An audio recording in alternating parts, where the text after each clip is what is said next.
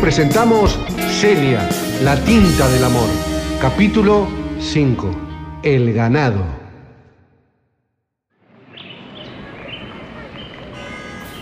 La escuela siempre fue mi lugar en el mundo.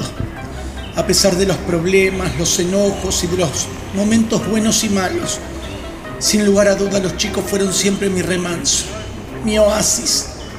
Yo era la dueña de mis decisiones. Si algo no me parecía, iba y lo cambiaba. Pero sin darme cuenta, ese lugar de trabajo se fue convirtiendo en un albergue transitorio de romances.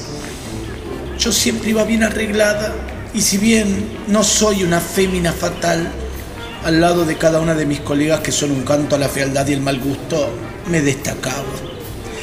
Últimamente estuve invirtiendo un poco de plata en make-up, más que nada para ayudar a Mabel, la bibliotecaria, que vende. Pero casi sin darme cuenta, todo se me estaba saliendo de control. Buenos días, Celia. Hola Charlie, qué raro verte limpiar tan temprano. Bah, en realidad qué raro verte limpiar. Eh, si le limpié el aula y su mesa con mucho esmero, tal como me lo pidió ayer. Como ves, ya no hay más mancha de pintura.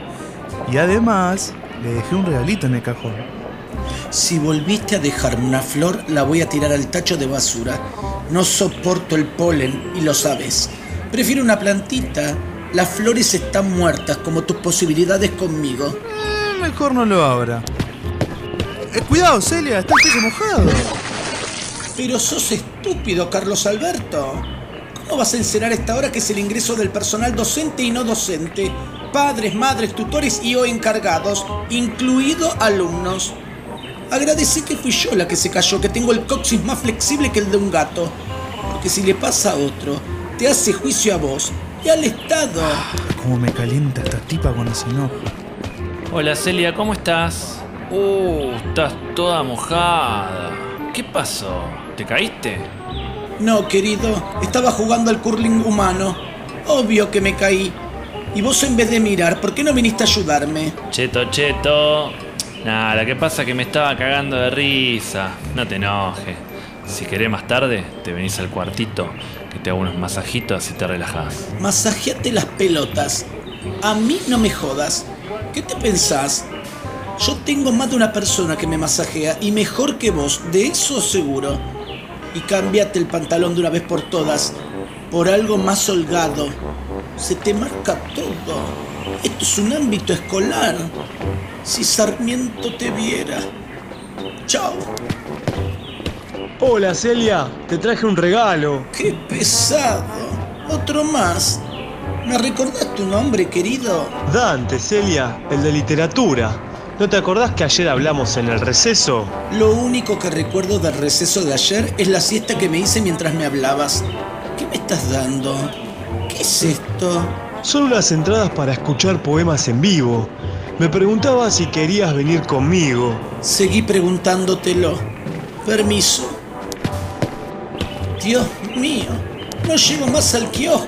Hola, bombón. ¿Cuándo vas a estar vos en mi estante de caramelos? Con el sobrepeso que tengo por tu culpa, me llego a sentar en la estantería y te tiro abajo el kiosco entero. Además son todavía las 8 de la mañana y no tengo ganas de escuchar tanta pavada. Nos conocemos del barrio, Mario. Déjame de joder. Hablo en serio, bebé. ¿Algún día vas a salir conmigo? Basta, Mario. Desde que somos chiquitos que insistís, insistís y rebotás más que una pelota pulpo. Ya te dije que conmigo no tuviste nada, no tenés nada y no vas a tener ni siquiera en las próximas 10 vidas. Mira, ya me pusiste de mal humor. ¿Sabes qué? Metete todos los caramelos en el culo, con envoltura y todo. Y disculpa que diga la palabra culo, pero otra palabra no me sale. Es increíble. Entro a la escuela y parezco un espantapájaros. Todos los cuervos volando a mi alrededor. No puedo ni respirar. Rechazo a uno, aparece otro. Pero al final del camino, al final del camino siempre llega la recompensa. Buenos días, Celia. Veo que no te dejan en paz. Se nota que las cámaras que instalaron funcionan bien. Sos bueno como vigilante, ¿eh? Meté las narices donde no te llaman. Por favor, Celia. No me castigues así. No puedo aguantar toda esta energía extraña entre nosotros. Quiero arreglar las cosas. Fuiste... eh, Fuiste muy generosa conmigo y quiero retribuírtelo. Te invito a cenar a mi casa. Ah, no me digas. ¿Y quién va a preparar la cena? ¿Vos o Malvina? Yo, Celia. No... No estoy más con Malvina. Ah, mira vos. ¿Aceptás sí o no?